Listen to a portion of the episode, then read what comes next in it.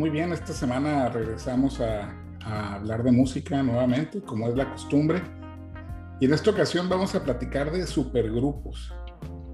¿Qué es un supergrupo? Pues no necesariamente un grupo que nos guste mucho o que creamos que sea fantástico, sino un supergrupo es aquel que es formado con integrantes de varios músicos o de otros grupos que ya son conocidos. Tenemos muchísimos casos de esos en la historia. Nos pareció que era un tema interesante eh, hablar de nuestros favoritos y, y, platicar un poquito de su historia, anécdotas, un poquito de su música, cómo se formaron. Los supergrupos vienen en todas presentaciones, eh, algunos con carreras muy cortas, algunos que, que inclusive pareciera que sustituyen a, a, los grupos principales.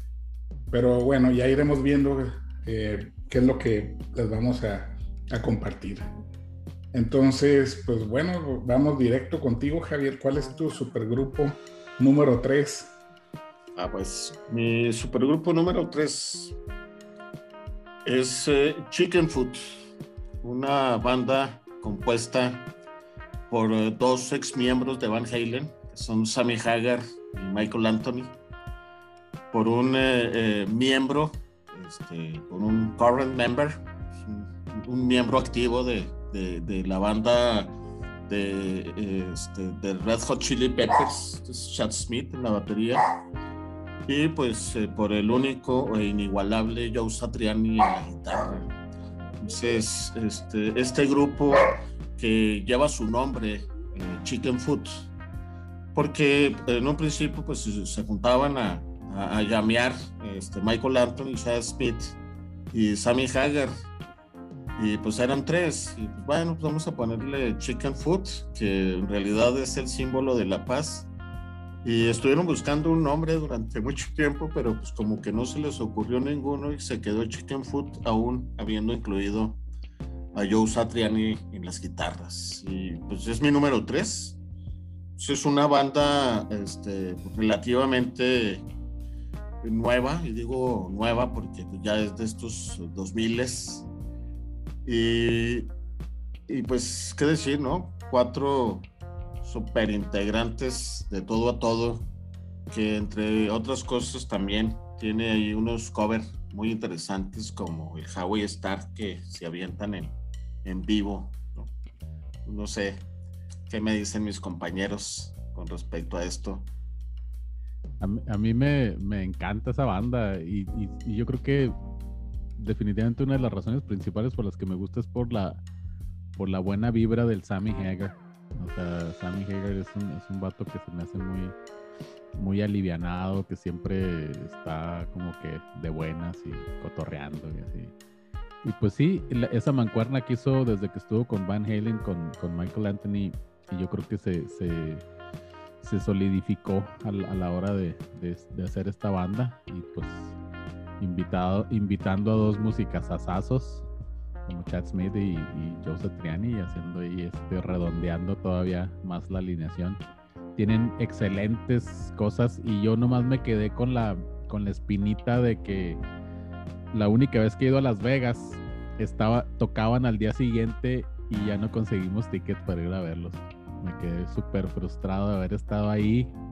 No sabía, o sea, cuando planeamos el viaje a Las Vegas, no, no chequé qué conciertos había y, tocaban al día siguiente que llegamos y no hubo tickets. Jimmy. De acuerdo con los dos, es una banda fantástica, también de mis supergrupos favoritos. Em, el, el, primer álbum, bueno, llevan dos álbumes únicamente, pero el segundo puede confundir a algunos porque se llama Chicken Food 3, Chicken Food 3, ¿verdad? Entonces se saltaron y cuando les preguntaron, dijeron que el segundo era tan, tan bueno que se saltaba hasta el número 3. Que curiosamente ahorita posiblemente lo liguemos con, otra anécdota de otro supergrupo.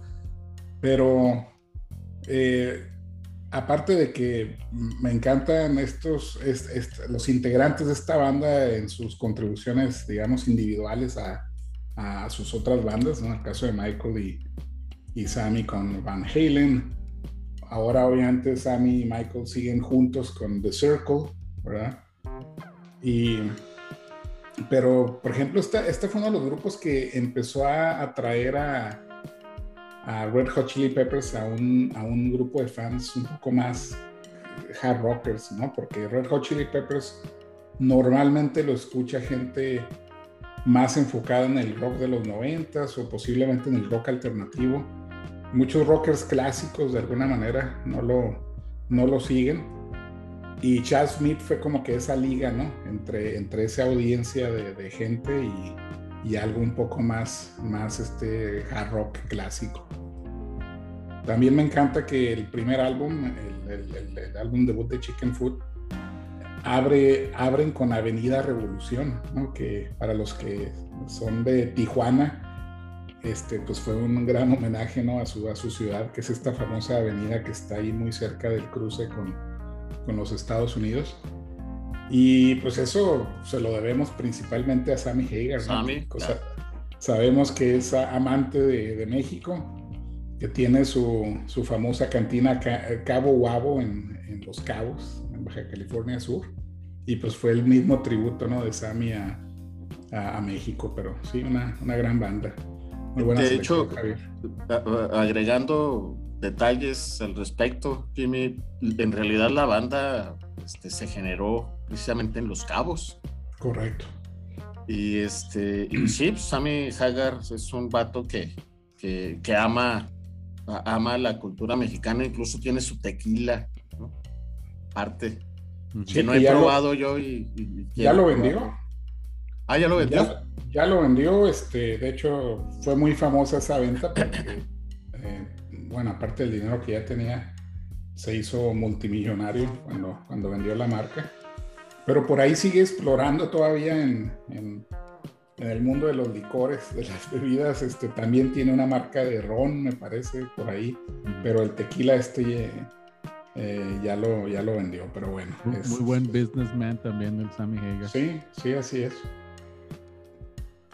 Muy Precisamente pues. por lo que dice Rulo, porque tiene el vato muy buena vibra, entonces pues, es inevitable, todo el mundo lo quiere. Así es. Sí, gran personalidad, gran carisma y pues quién, quién no quiere a, Sammy Hager. Entonces, Chicken Foot en, el número 3 de Javier. Y pues pasamos contigo, Rulo. ¿Cuál es tu número 3? Mi número 3 es una banda de los 80s, bueno, este ya, ya rayando en los 90s más bien. Este se formó en el, en el 89 y está conformada por, por Tommy Shaw de Styx, guitarrista y vocalista de Styx, y por Jack Blades, bajista y vocalista en Night Ranger. Y em, pues también que eh, también por Ted Nugent, que pues como ya este su nombre lo dice todo, ¿no? Ya ha tenido una carrera bastante prolífica por, por sí mismo. Y el entonces desconocido Michael Cartelone, en ese entonces pues no, no era conocido, ya después este ha tocado, ha hecho otras, otras cosas por, por sí mismo, bueno, no por sí mismo, pero con otras bandas, por ejemplo, con, después se, se unió a Liner Skinner, hizo baterista de Liner Skinner. Y pues esta banda pues es muy, muy conocida, fue muy conocida por, por su rola High Enough, ¿no? Esa es, es la rola que, que, más, más éxito tuvo de ellos. Este, y pues desgraciadamente pues nomás duraron dos álbumes, el de Damn Yankees y el de Don't Tread.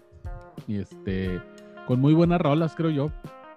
Sí, este, a lo mejor un poquito le bajaron dos rayitas, sobre todo este, Ted Nugent le bajó así como que más unas rayitas a su, a su rollo y se hizo un poquito más jarroquero para, para grabar con ellos. Pero creo que tienen cosas muy interesantes. Este, Where You Going Now, por ejemplo, es que es también así baladita, este, pues está muy buena esa, esa rola, creo yo. Y tiene por ahí algunas otras cosas muy, muy interesantes que hicieron. Y me gustó mucho el sonido precisamente de la guitarra de, de, Ted Nugent con, con Tommy Show, el, el, el, sonido que tienen y unos solos excelentes de, de Ted Nugent este, a reserva de lo que pueda pensar y que lo que, de lo que opine yo de Ted Nugent como persona definitivamente es un gran guitarrista y, y este y es un virtuoso de la guitarra, creo yo.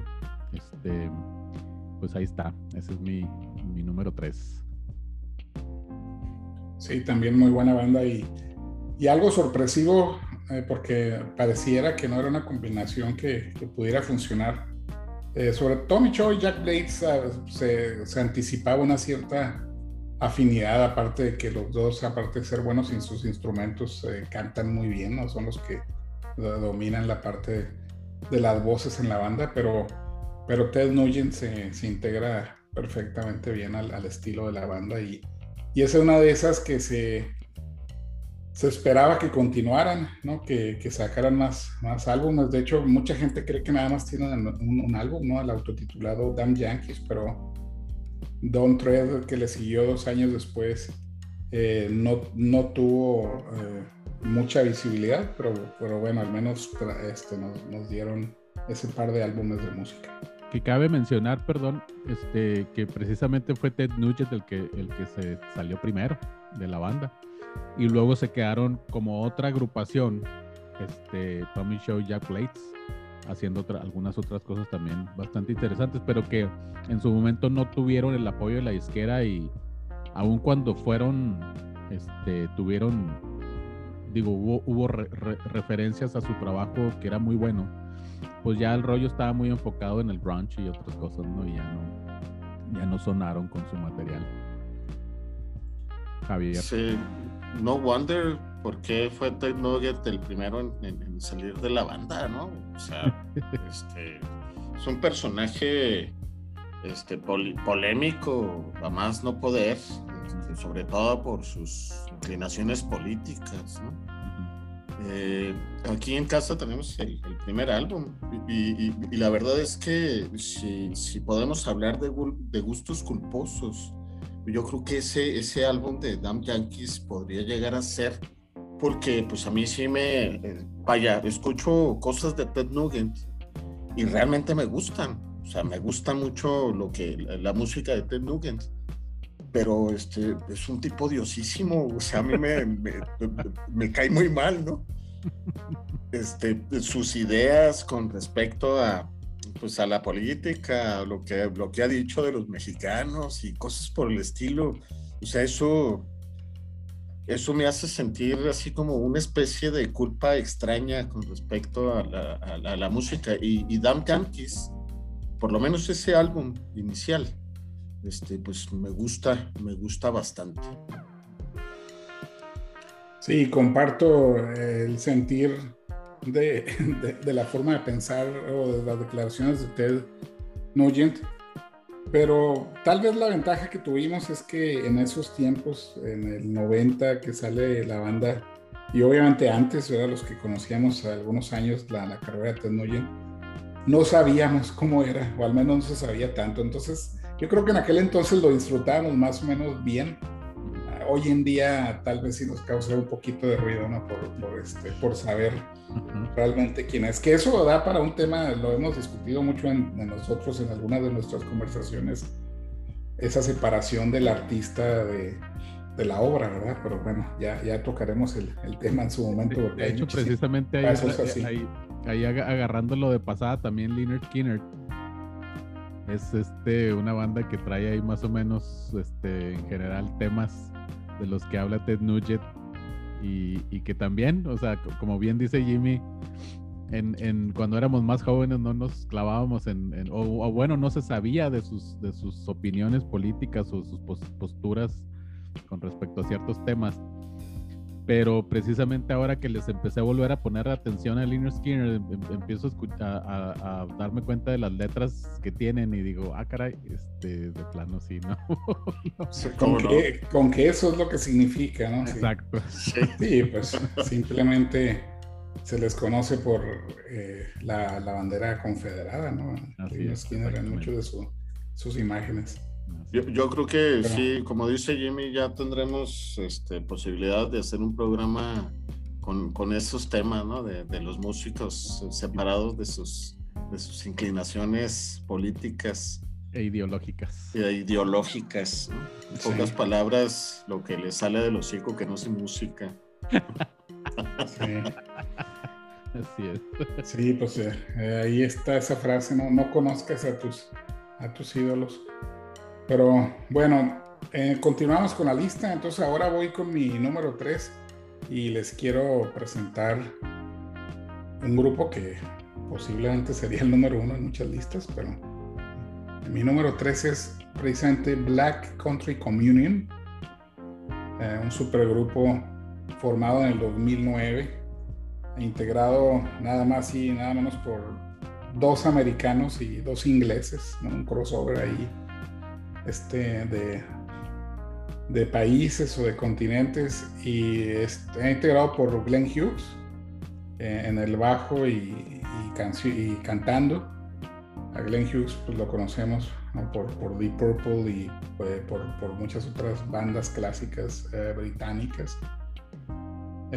Joe Bonamassa, el, increíble guitarrista recientemente nuevo americano, guitarrista de blues, pero también hace un muy buen crossover entre géneros, hard rock y, blues.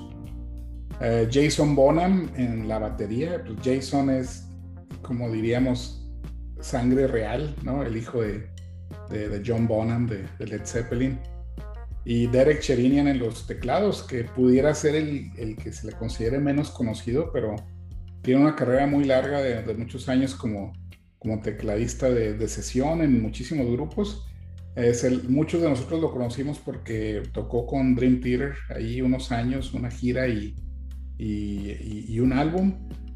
Y este, pues es una banda que tiene un, una combinación fantástica de, de un hard rock basado en blues eh, traen unas composiciones muy originales, eh, muy potentes, pero también en sus presentaciones inclusive tocan algunas canciones eh, que son del repertorio ya sea de, de, de, de, Joe Bonamassa, ¿no? Trajo un poquito algunas de sus canciones y, se, y, se, oyen muy bien, muy completas, tocadas por esta banda. Entonces, nos, nos han dado cuatro discos que, que fueron lanzados en, en, la década anterior, entre el 2010, 2017. Y a pesar de que ya tenemos cuatro años sin saber nada de ellos, este, oficialmente la banda sigue activa y esperemos y, y pronto lo sigamos escuchando de ellos. Pero esta es una de las bandas supergrupos recientes que más me han entusiasmado. Yo, diría que este, tres años, porque se me hace que el 2020 no cuenta mucho. Sí, ese, ese nos lo saltamos todos, ¿no? Ese lo brincamos. Este, y como dices, Jason Bonham pues tiene sangre real, pero también, como decimos acá en México, es esa jonjolí de todos los moles. Es el Jason Bonham anda en todos lados, precisamente porque es entusiasma de, de, de, de la música, ¿no? Y pues de Joe Bonamassa, ¿qué decir, no? Pues es un vato que tiene, que tiene un abanico muy amplio de posibilidades porque toca absolutamente de todo y todo lo que toca, lo toca bien. Y cuando hablamos de Glenn Hughes, pues este, ¿qué decir? Es, es, es, el, es el bajista de, de, Deep Purple que también apoyó con, con la voz entonces es un vato muy completo en, todos los, sentidos, ¿no? Y de Derek Cherinian, pues yo sí también, estupendo tecladista en todo sentido. Entonces es una banda redonda que a diferencia de Chicken Food, pues sí ha producido más, cuatro álbumes y estamos en espera de, noticias. Esperemos que, que, de que le sigan, así es. Que sí le sigan. Rulo. Yo muero por ver esa banda en vivo. O sea, no sé si un día se me haga. Ojalá que ahora ya para el 2022, por lo menos, no sé este año qué, probabilidades haya de que regresen bandas como esa. Ahorita Glenn Hughes anda más activo con, con este. Eh, válgame, se me fue el nombre ahorita de los Daisies. Ah, de los Dead Daisies. Anda más activo con ellos. Este, así que no sé qué, qué pueda andar haciendo si está en contacto con Joe Bonamassa, pero digo, Joe Bonamassa, ya, ya lo he comentado en otras ocasiones, para mí ese vato es, es, es mi, es lo que me me regresó la esperanza de que hay genios todavía entre los músicos que existen en, en la actualidad, entre los músicos, pues jóvenes se puede decir, porque Joe Bonamassa no llega a los 50 años todavía. Este, creo que tiene mucho que dar todavía. Este, y, y es un, una persona súper prolífica, o sea, tiene un montón de discos. Tiene 51, ¿no? Mm, según, no, es, es, dos años menor que nosotros. Entonces tiene, si, si no me equivoco, tiene 49 años. Este, y, y les digo, es súper prolífico, tiene un montón de cosas. Y como decía Jimmy, es un vato que ha, hecho crossovers de principalmente lo que, lo que parece que le gusta más es el blues. Pero sí tiene muchas composiciones de más de hard rock, más de, otros géneros, incluso incorpora ahí este sonidos este, de, de, otras corrientes musicales y hace ahí unas, unas composiciones muy eclécticas, muy interesantes.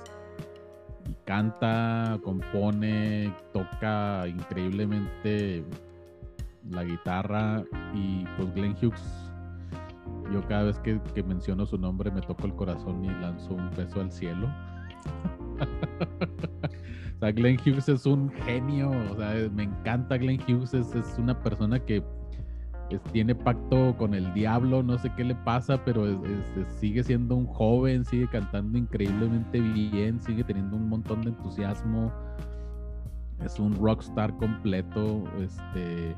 Y Sherinian, sí, o sea, definitivamente es alguien que es el menos conocido, pero es un monstruo para tocar. O sea, es increíblemente bueno pues no por nada anduvo con, con Dream Theater, ¿no? O sea, tiene que ser un, un loco más de esos, este, eh, ¿cómo se dice? Virtuosos.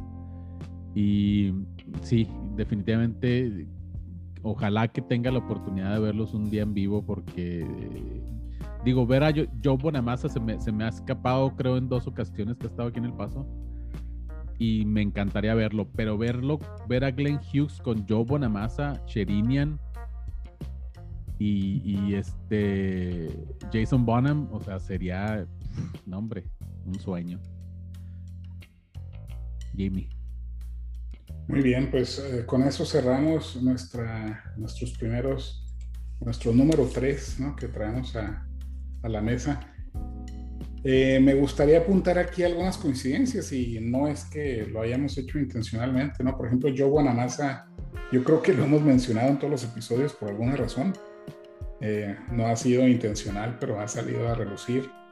Eh, aquí es curioso que, por ejemplo, Jason Bonham está en Black Country Communion, pero ahorita está tocando con Sammy Hagar y Michael Anthony, que son, que lo mencionó Javier en Chicken Food, en la propia banda de Sammy Hagar que se llama The Circle. Entonces otra, otra coincidencia ahí. Y al mismo tiempo, este, John, eh, Glenn Hughes toca, con, toca el bajo en el, en el, no en el último álbum de, de Joe Satriani, pero en el anterior. Él es el que toca el, el bajo, ¿no? Entonces, aquí algunas coincidencias curiosas ¿no? entre, entre estos primeros tres que sacamos. y, van, que, y van a seguir ahorita que las mencionemos. Es que ahora se usa así, que, que, que son, como, como dijo Mariano, ajonjolí de todos los moles. Ahora ya son todos ajonjolí de todos los moles, o sea, andan en todas las bandas haciendo colaboraciones con todo mundo, porque obviamente ya no es como antes, o sea, la industria de, de la música ya no es como era antes, que te casabas con una banda, grababas cosas con ellos y y estabas concentrado en esa banda, ahora ya andas haciendo proyectos por aquí por allá y pues con quien salga y donde pues, haya. Pues, pues quién sabe, Rulo. Ahorita más adelante vamos a ver si es cierto, porque este vamos a ver ahí algunas coincidencias interesantes. Órale. Con los ochenteros y los setenteros, a ver qué nos sale ahorita. Bueno, de hecho sí, ok, ok. Échale, Jimmy. Pues saltamos ya al número dos de cada quien, entonces vamos contigo, Javier. Tu número dos, super. Ah, pues, mi número, mi número dos, este, y este lo escogí antes de que lo, de que lo tomara, de que lo tomara el rulo. GTR. GTR es eh, una banda ochentera eh, conocida eh, porque tiene a los dos guitarristas digamos, este, si no más importantes, por lo menos sí los más populares del rock progresivo de los años 70. Me refiero a Steve Howe de Yes y a Steve Hackett de Genesis, eh, que se juntaron, formaron esta banda con, con otros musicazos como, como Jonathan Mover en la batería o como Phil Spalding, Max Bacon eh, hicieron eh, eh, pues esta, esta banda que yo creo que su principal virtud fue haber apagado los egos de los dos guitarristas porque a, cual más de los dos, ¿no? O sea, este, e incluso pues suponemos que, que, por algo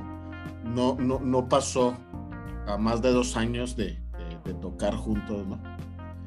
Y yo creo que fue precisamente porque dos grandes guitarristas con dos grandes egos por luchar. Rulo. No, hombre, pues bien difícil que congenien dos, dos grandes guitarristas en, una sola banda, ¿no? Este, sí está muy cañón el ego. Eh, que me disculpen mis amigos guitarristas, pero creo que es, es común que tengan, que tengan un ego más o menos de cierto de tamaño considerable este, y sí es muy difícil, primero que nada, que congenien, que, puedan este, coordinarse de tal manera que, pues que haya una cierta mm, aceptación ¿no? de lo que hace uno y lo que hace el otro. Y hay un cierto balance, pero sí creo yo que es bien difícil que perdure una banda con, dos guitarristas así tan, tan prominentes.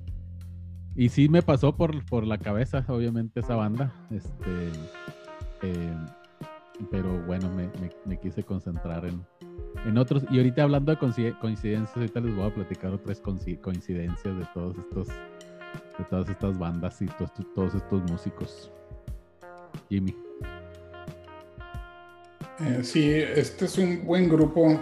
Eh, el, el, único motivo que yo mencionaría que soy un poco escéptico mencionarlo como supergrupo, no porque no lo sea, claro que, que lo son, pero creo yo que fueron ahí una estrella fugaz, ¿no? Con una, vida muy corta. Pero fue porque con muchos de estos supergrupos salen como, digamos, como experimentos. Y, si, y si empieza a funcionar el experimento y las cosas se alinean correctamente, yo creo que continúan. Aquí era muy complicado, Steve Howe iba saliendo de, de, de, de Asia, ¿no? Entonces de alguna manera como que quiso conseguir o, continuar esa misma línea en cuanto a sonido ¿no? y popularidad. Eh, y luego Steve Hackett también saliendo de, Genesis. Eh, es, es, muy buen logro el, el, álbum, pero, pero este, pues no logró concretarse, ¿no? Y, lo, y lo, eh, aquí volviendo a, a las coincidencias, y también otra coincidencia que tiene esta banda con, digamos, con Black Country Communion, por ejemplo, es que también es una combinación de músicos ingleses con, con americanos. En el caso del baterista Jonathan Mover, precisamente estuvo un tiempo con Marillion, una de mis bandas favoritas. Y también estuvo con Joe Satriani, ¿no? que ya lo mencionamos. Entonces aquí también otro, eh, digamos, baterista, ¿no? Más o menos eh, prolífico. Y aquí voy a blasfemar, ¿no? Pero pues hay que mencionarlo, hasta, hasta con Shakira han dado este Jonathan Moore. Entonces. Jimmy, pues este, otra, otra blasfemia, aprovechando el, el red. Este, Joe Satriani tocó con Alejandra Guzmán. Mira. sí, entonces aquí, este es el momento en el que estamos perdiendo este, miles de seguidores, pero lo teníamos que, bueno, pues no fuimos nosotros, no fuimos nosotros los que tomaron la decisión de participar con, con esa gente. O sea, business are business. Así es. Así es, pero bueno, este, muy, muy, muy buena selección, este, y, poco conocida, ¿no? Hay que invitar.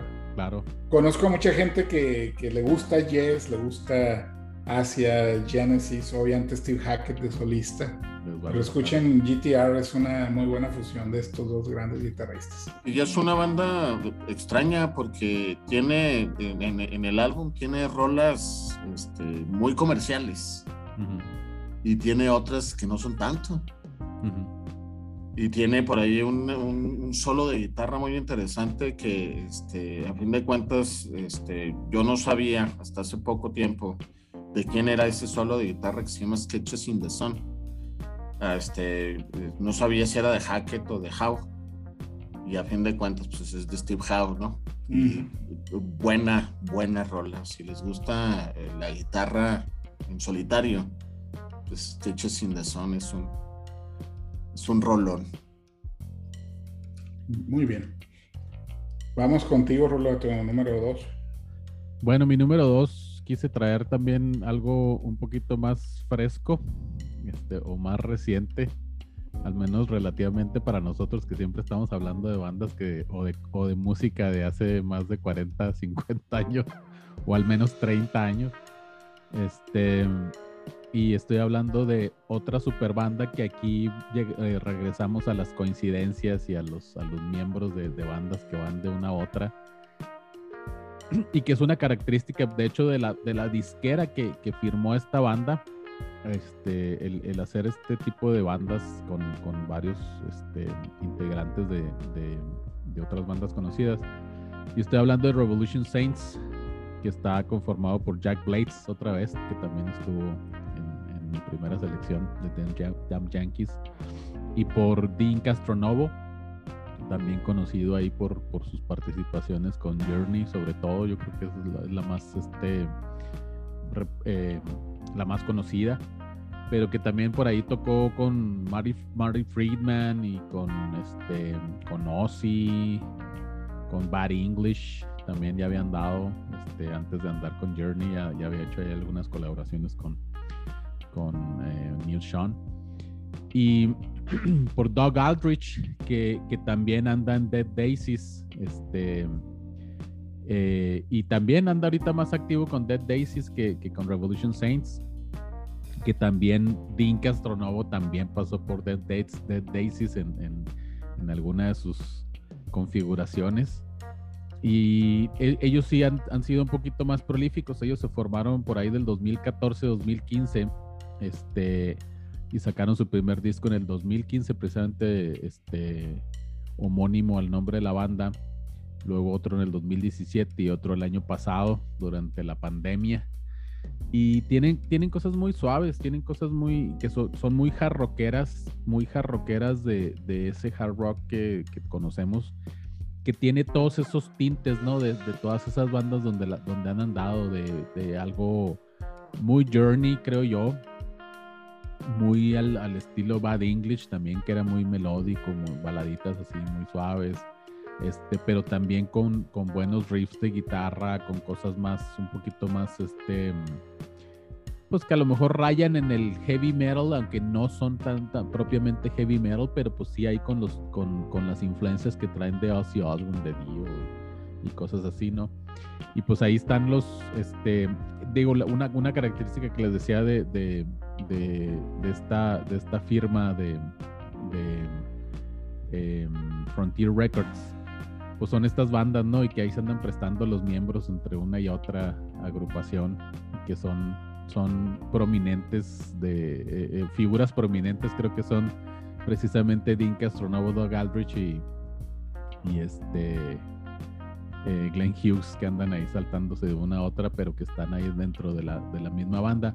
Y en sus presentaciones en vivo también cabe mencionar que está, que, que, anda Alessandro Del Vecchio, que es productor de la disquera, precisamente es como el productor de, de, cabecera de la disquera y anda con ellos en, en, los, en los, teclados y como, como coros, que también ha grabado cosas este, en estudio, o sea, es músico de estudio. Y pues está muy interesante esa alineación. También es una banda que me encantaría ver en vivo. Ojalá que ojalá que los traigan al al, al Speaking Rock Casino para que salga de a gratis verlos. Jimmy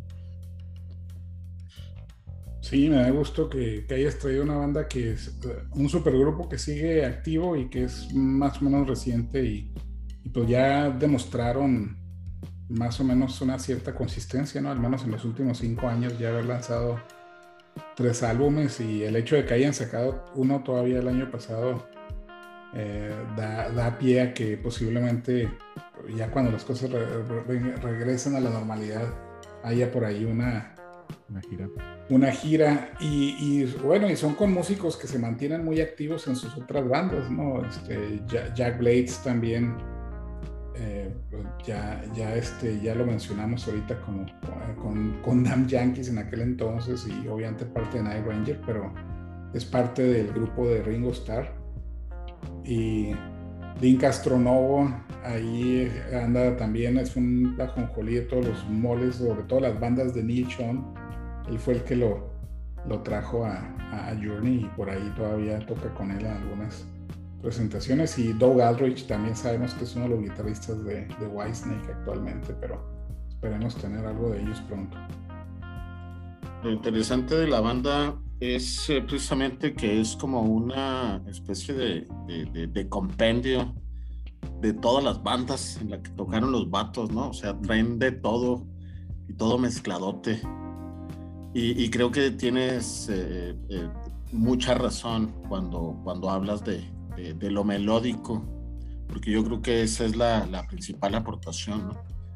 Este, y yo creo que ese es el, tipo de, música este, casi sin temor a equivocarme, que es, que es la música que, que prefiere Rulo. Tampoco no. Sí, de hecho el hard rock es, es, una de las cosas que más me gustan. Y, cabe mencionar que también es una banda de esas raras, ¿no? Donde el, baterista es el vocalista, porque aun cuando, cuando Jack Blades pues también canta, cantaba con Night Ranger, el vocalista principal es Dean Castronovo y canta bastante bien cuando anduvo con Journey, sobre todo en la época de Steve Jerry, este, se aventaba algunas rolas de las más complicadas para, para cantar y las cantaba bastante bien. Este, Mother Father, por ejemplo, que es una rola bien difícil de cantar. Esa se la aventaba Dean Castronovo excelentemente bien. Y tocando. Y tocando la batería. Esa parte difícil. Ya, por si no fuera, por si fuera poco. Muy bien. Bueno, eh, ya cerramos la lista, los números dos con mi, propuesta y quiero hablar de OSI o también conocidos como Office of Strategic Influence, la Oficina de Influencia Estratégica, me encanta ese nombre. Y está formado, digamos que la base del, del grupo son son este, dos miembros principales. Uno de ellos es Jim Mateos, eh, eh, guitarrista y fundador de Fates Warning. Aquí de comentario lado Fates Warning, uno de mis grandes grupos favoritos. Y Kevin Moore, que fue el primer tecladista de, Dream Theater en, en los eh, tres primeros álbumes. Y también tiene sus proyectos de solista con una banda que llamó Chroma Key entonces Kevin Murray y Jim Mateos básicamente son, ellos dos son, son eh, OSI, pero también cuentan con, con, músicos invitados en los distintos discos. Ya tienen, hicieron cuatro, cuatro álbumes que, que, fueron lanzados eh, en, en, en, digamos, a principios de los 2000, entre el 2003 y todavía el último hace 8 o 9 años, en el 2012. Pero en el primer álbum el baterista fue Mike Portnoy, que es el por excelencia el baterista jonjolí de todos los moles. Precisamente estaba viendo una lista que le hicieron hace unas semanas y este año va a grabar, en las próximas semanas va a salir su álbum número 100. Tiene una lista de 99 álbumes este, grabados, ¿no? Entonces uh, Mike Portnoy es, ya lo conocemos que es eh, muy activo y con quién no anda, ¿no? Más bien. Eh, y luego eso fue en el primer, en el primer álbum, pero en, los siguientes eh, tres, eh, otro fantástico baterista que es Gavin Harrison, que baterista de Porcupine Tree y ahora anda con King Crimson.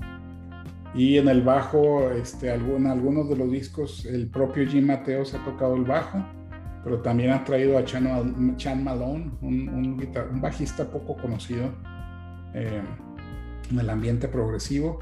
Y Joey Vera, que, no, que es el bajista de Face Warning este, en, el, en el segundo álbum. Y pues también ha tenido unos invitados de lujo, ¿no? En el primer álbum hay una canción con Steven Wilson que, que canta, canta las vocales en una de, las, de, las, de los tracks, de las canciones. Y también han tenido como invitados a Tim Bones y, y Michael Ackerfeld. Sin embargo, la base del grupo la, la dan este eh, Jim Mateos y Kevin Moore y es un grupo que se le considera eh, progresivo. Sin embargo, tienen un estilo diferente, ¿no? no se parece a nada de lo que hayan escuchado, no, no se oye a Fates Warning, no se oye a Dream Theater, eh, se oye un poco melancólico, oscuro, en, momentos se oyen un poco industriales, este, nos, da, nos da un poco de indicios de, de, Tool y, y, tienen un sonido fantástico, ¿no? único y aparte con un aspecto muy misterioso, ¿no? Por el mismo nombre de la banda, los nombres de las canciones, los álbumes. Y este es un supergrupo, pero lo disfruto tanto que a veces me gustaría que fuera eh, un grupo eh, principal, ¿no? De estos, de estos músicos. Obviamente Jim Mateos sigue como parte de, de Fates Warning, y una cosa interesante de OSI, desafortunadamente, es que nunca han hecho este, giras, no tienen ninguna presentación en vivo, son únicamente eh, grabaciones.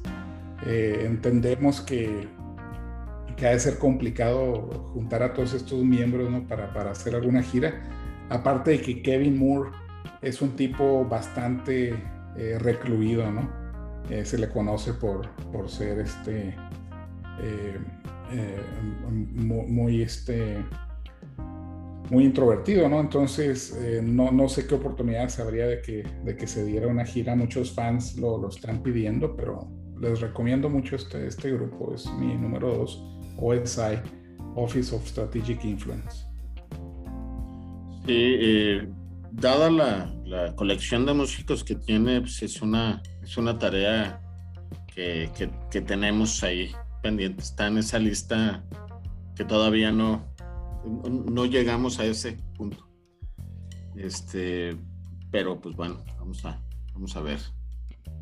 Fíjate que, que curiosamente OSI, yo lo escuché, me, me, mandó mi sobrina este, música de ellos y yo lo escuché porque me mandó mi sobrina entre, entre la música de OSI, me mandó muchas otras cosas de bandas eh, contemporáneas de esa época, ¿no? Em, eh, y pues lo, automáticamente lo catalogué así en una banda nueva, entre comillas, ¿no? Y, lo, escuché y dije, pues está muy interesante lo que traen estos chavos. de, entrada pensé, dije, no, pues son unos chavos, ¿no? Una banda nueva. Este, dije, está bastante interesante su material. Sin embargo, nunca me entró la, la curiosidad de saber quiénes eran. Les digo, asumí que era una banda de reciente formación con músicos nuevos, desconocidos.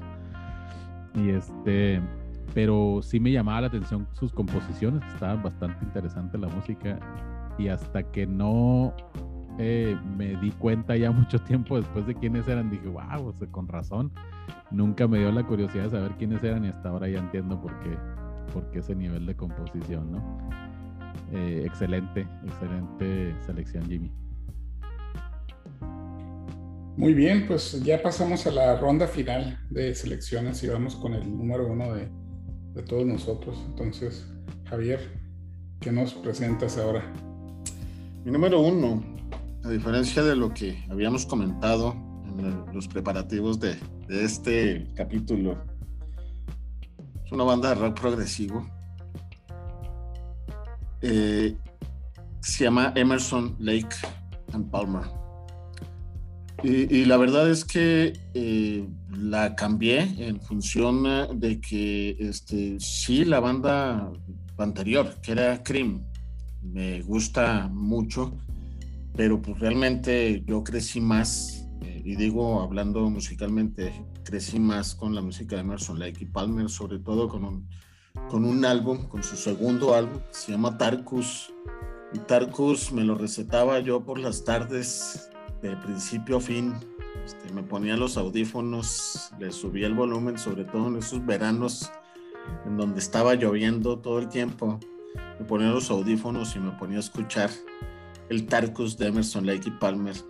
Eso es una banda este, súper importante, tiene anécdotas bien interesantes. Este, Emerson, Kate Emerson, el tecladista, había sido invitado para sustituir a Rick Wakeman en Yes, pero este, dadas las circunstancias y estando, eh, digamos, en, la posición de, generar este, música con su, con su banda trío, con su power trío, pues este, declinó la oferta de, participar en Yes, ¿no? Por otro lado, pues Greg Lake ya venía de, una super banda que se llama King Crimson y, haber participado en uno de los álbumes más importantes del rock progresivo y pues me refiero a, precisamente a la corte del, del Rey Crimson que es eh, este pues posiblemente el álbum más influyente del rock progresivo, me atrevo a decirlo porque pues absolutamente todos, todos lo citan. Es un anime.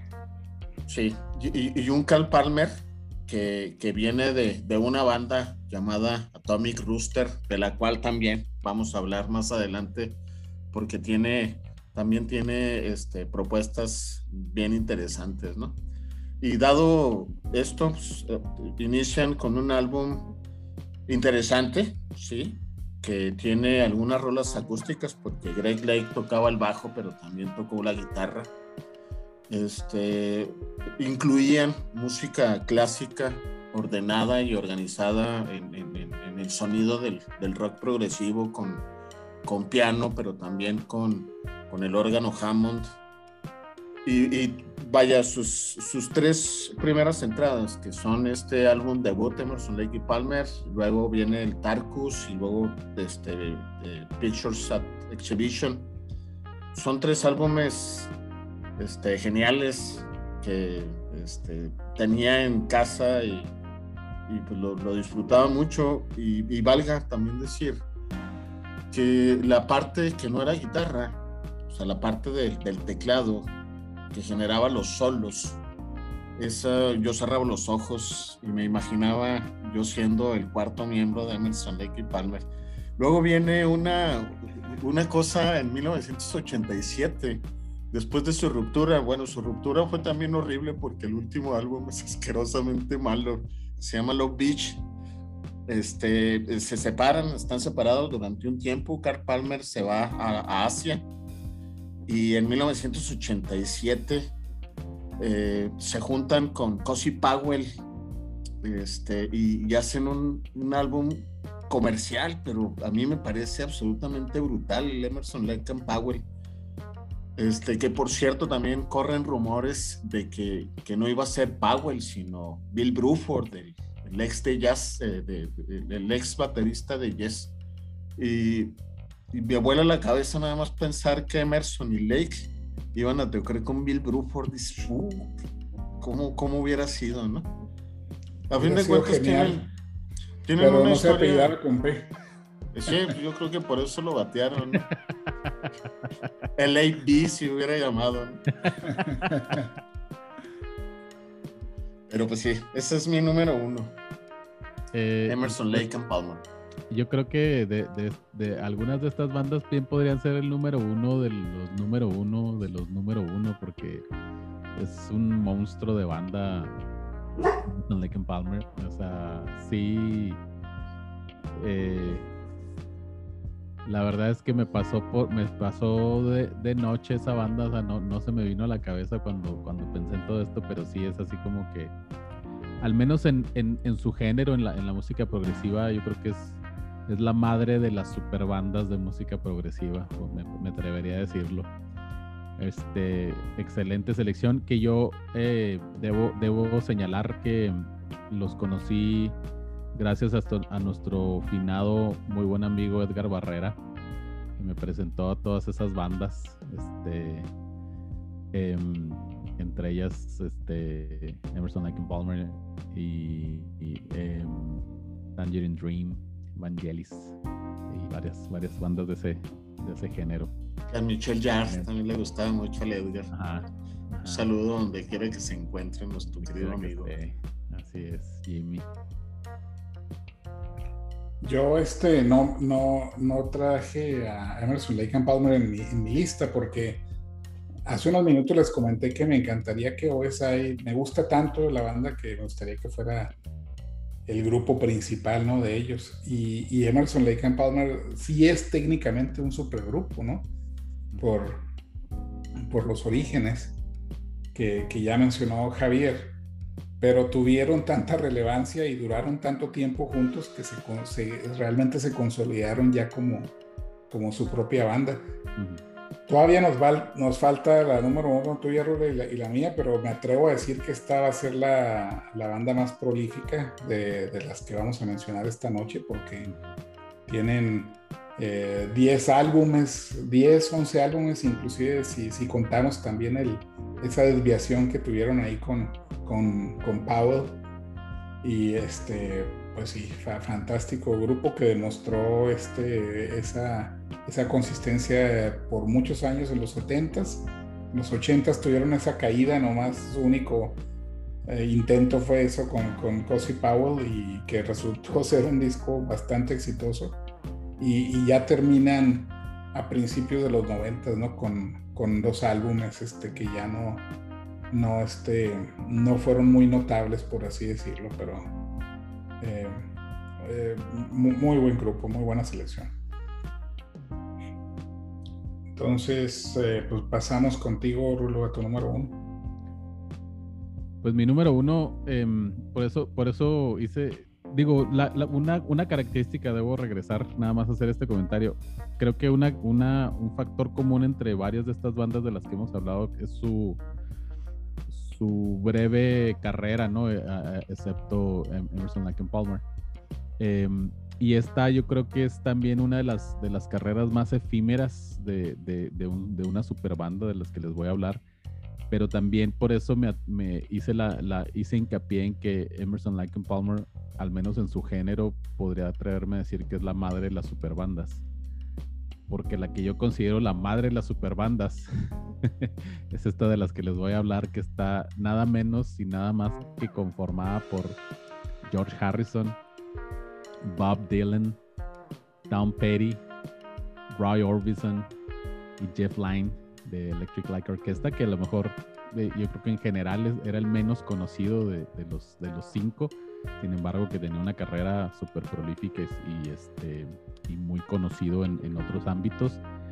Y estoy hablando de los Traveling Wilburys, que, fue una banda que se formó básicamente por accidente, pero también por una, una muy buena amistad entre los cinco.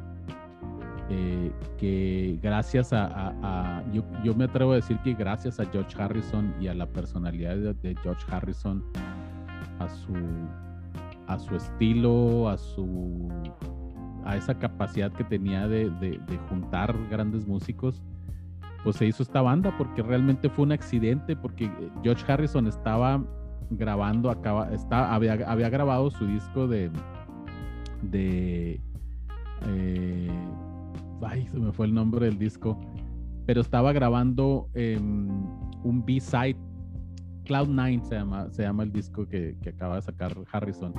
Y estaba grabando un, B-side para This Love.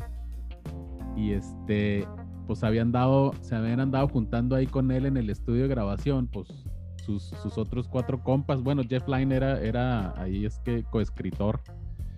Pero pues andaban ahí así, este, la bolita, ¿no? De, de, de, de compitas, este, pues así, unas garritas de compas que traía George Harrison, habían andado ahí acompañándolo en el estudio y se pusieron a hacer esa contribución para, para, para grabar esta rola que después pues, se, convirtió en, la rola más, más conocida de, de esta banda, que es Handled with Care que cuando lo oyeron los productores, que, que, brincaron, o sea, brincaron inmediatamente y dijeron, podríamos convertir esto en un disco. Y de ahí surgió The Traveling Wolverines.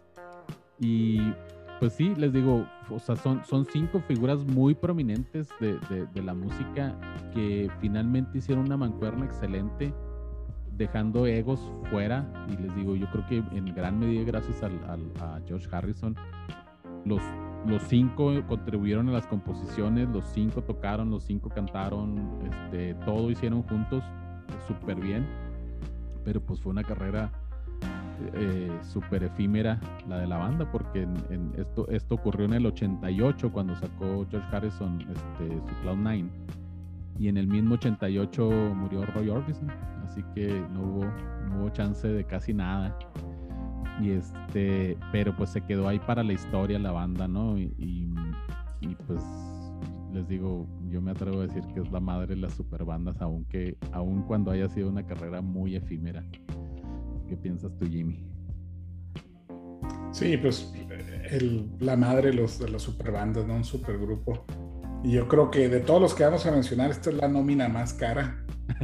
Entonces, inclusive ya imagino la, la, pesadilla de logística, ¿no? Para todas las cuestiones de seguros y guardaespaldas y todo esto, porque todos ellos son grandes celebridades, ¿no? En sus propias bandas originales y no se diga ahora como, como conjunto, ¿no? Es difícil eh, reunir este, este tamaño de talento en una sola banda.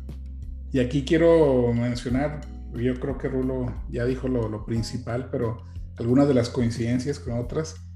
También únicamente dos álbumes, y, eh, igual que Chicken Food, se pasaron del número uno al número tres. En este caso le llamaron Traveling Wilburys Volume, Volume 1 y el segundo fue Volume 3. Em, otro dato interesante es que usan seudónimos.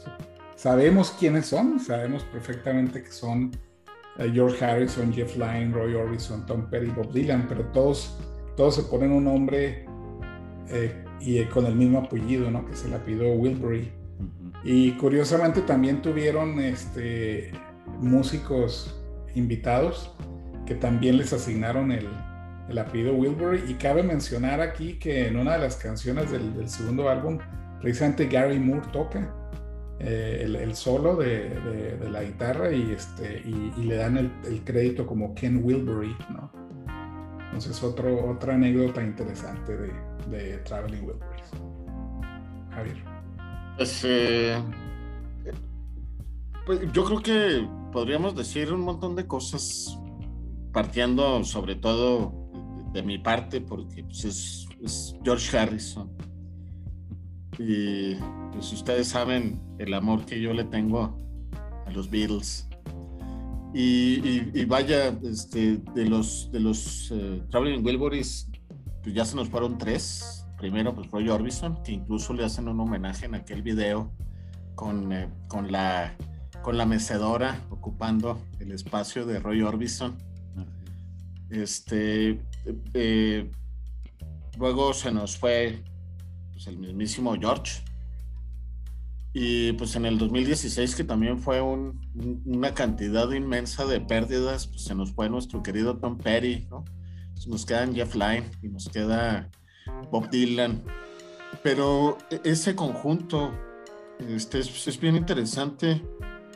Ah, hablando de, eso también, este, el, el, menos conocido, como dice Rulo, pues es Jeff Lynne pero pues, Jeff Lynne era el, productor, o sea, en realidad es, es, el, es, en muchos sentidos el mastermind de, la banda, es el que le da el, conjunto, el colorido a la banda, aunque todos hicieron su, parte.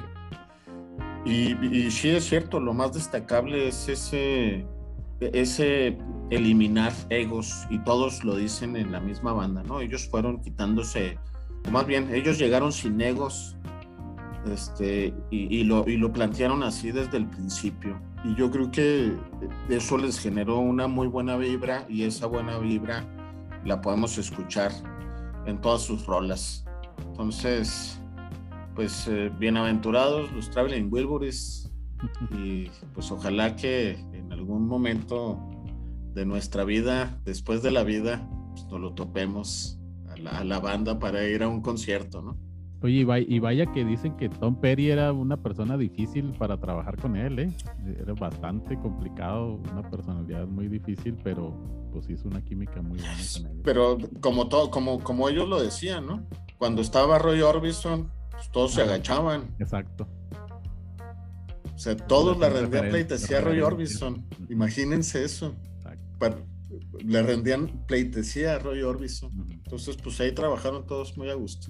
está chido. Entre, entre gitanos, como dicen. bueno. sí. Pues qué, qué, lista tan espectacular, ¿no? De, de, números uno. Y pues voy a cerrar con, con lo que traigo yo y es precisamente Transatlantic, nada más y nada menos. Qué nombre tan fantástico de, banda y que simple, fácil de, recordar. Nos remite mucho al estilo de música que tienen, que es el rock progresivo.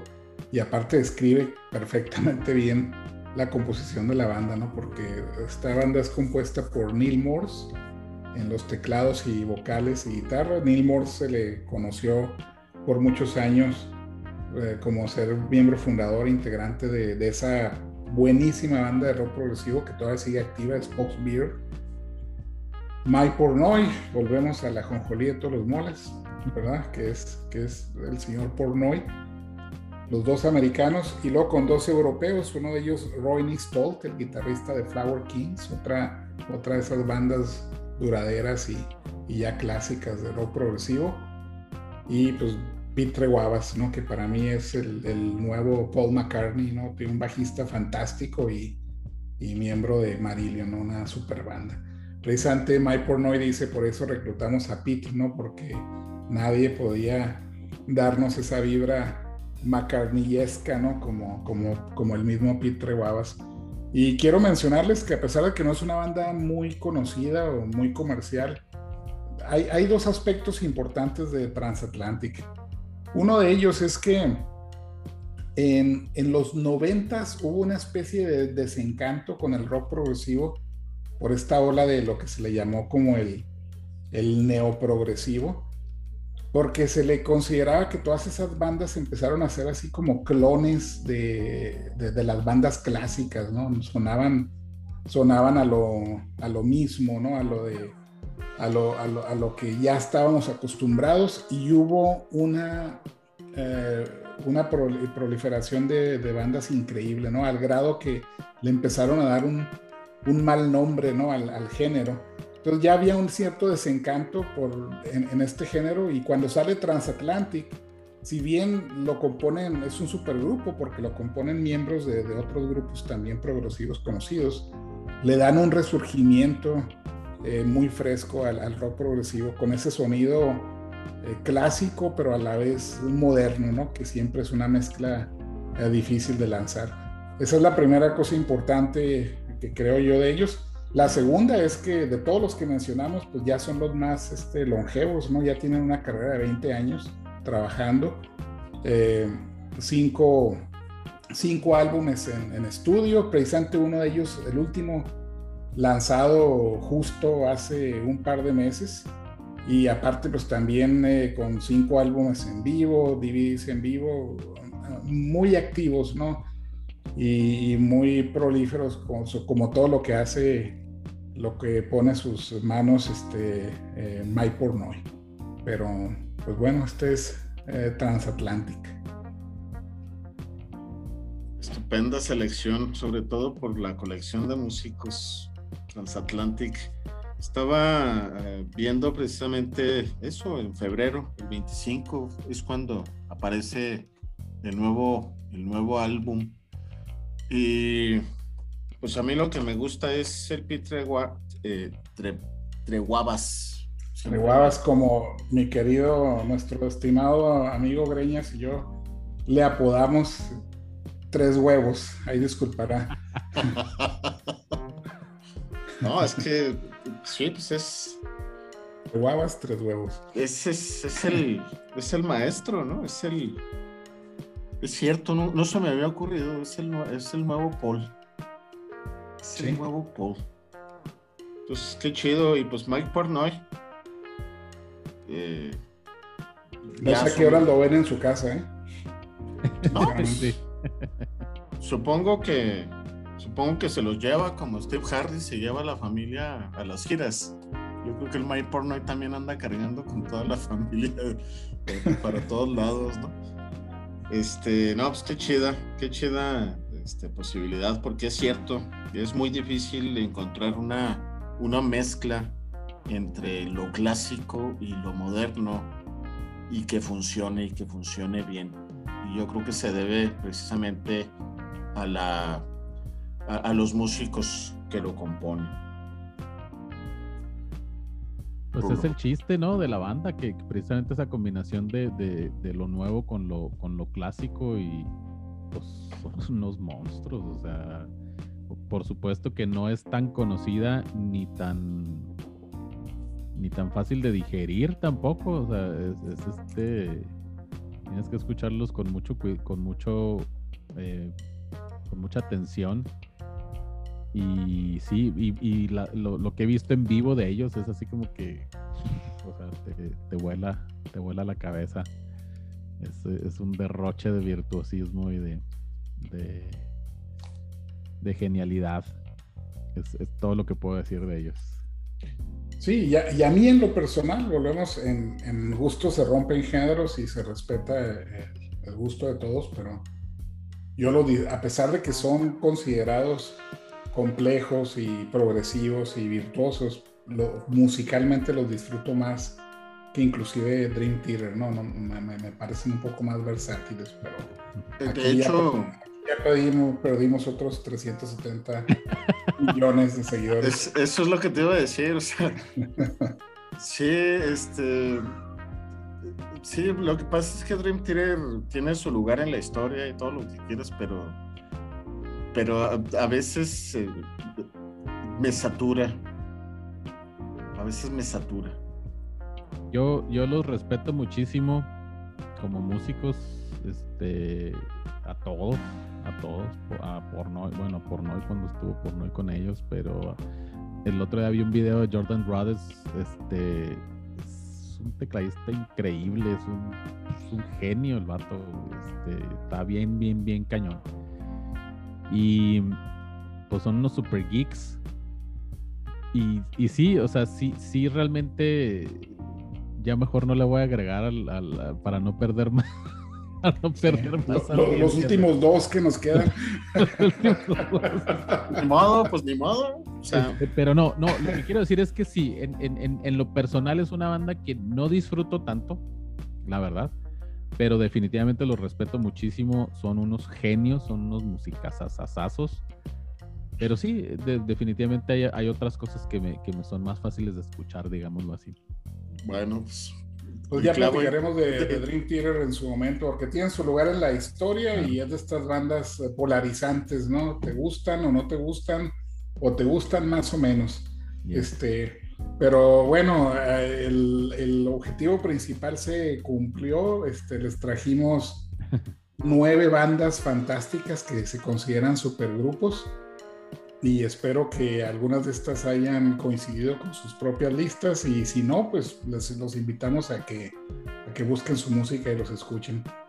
Recuerden, ya estamos a punto de despedirnos. Recuerden escucharnos en todas las plataformas de podcast, en Spotify, en Anchor, en Apple Podcast y en todas las demás. Ahí nos van a encontrar. Y también cuando cada uno de nosotros compartamos las ligas a los episodios, háganos saber sus comentarios eh, cuáles son sus propias listas, ¿verdad? De, de, tres. Y posiblemente habrá coincidencias, posiblemente no, sugerencias, todo lo que quieran decirnos. Es todo por el momento y nos despedimos. Javier, últimas palabras. Sí, pues este, tres, tres clavos clavamos en el ataúd de 370. Somos tres y tres clavos clavamos. Pero este, no, la verdad es que es, es, opinión nuestra y como, como lo dijimos los tres, o sea, no quitamos el lugar de Dream Theater en, el, en, en la historia, o sea, y entendemos y sabemos lo geniales que son, pero también es cierto que compartimos unánimemente en este grupo que este, las aportaciones de, como músicos fuera de la banda de Dream Theater son, son absolutamente brillantes, ¿no? Entonces, este, pues, yo, me, yo me quedo con, con esa tranquilidad, ¿no? De que no estamos atacando a la banda en lo absoluto, sino simplemente estamos diciendo que fuera de la banda este, a nosotros este, nos gustan más por diferentes razones. Sí. Eh, y pues, pues ni modo, si ya no nos quieren oír, también pónganoslos en los comentarios. ¿Por qué no? Y fue esto lo que ocasionó que nos dejaran de escuchar. No, y yo, y yo, yo ahorita me pongo a pensar en, en, a quienes puedo llegar a ofender con decir algo malo, entre comillas, de Dream Theater y creo que ya, ya me han escuchado varias veces y de todos modos nos escuchan, así que creo que estamos safe, al menos de, mis dos fans o de mis dos pues, amigos que, que, que, nos escuchan y un saludo especialmente a Alfredo Ávila, a, Rodolfo Sandoval, alias eh, Fito Sabat, y a, eh, a, Juan Espino, que también nos ha escuchado con, bastante atención y nos ha mandado ahí sus, comentarios. Muchas gracias por escucharnos. Y a Chuy Carrión, que dijo que, que nos aguantaba 15 minutos nada más que si podíamos reducir el, el, programa a 15 minutos porque era lo más que nos podía aguantar. Creo que ahí en la plataforma de podcast puedes ponerle que aumente la velocidad. Entonces ponle 3X y nos escuchas en 15 minutos, te lo aseguramos. Nos vamos a ir como ardillas, pero bien. Muy y las ardillas. Lalo Guerrero y sus ardillitas, que también eran tres, por cierto. Muy buena recomendación, Jimmy. Muy bien, eh, gracias por acompañarnos. Nos vemos en el siguiente episodio de 370. Hasta luego.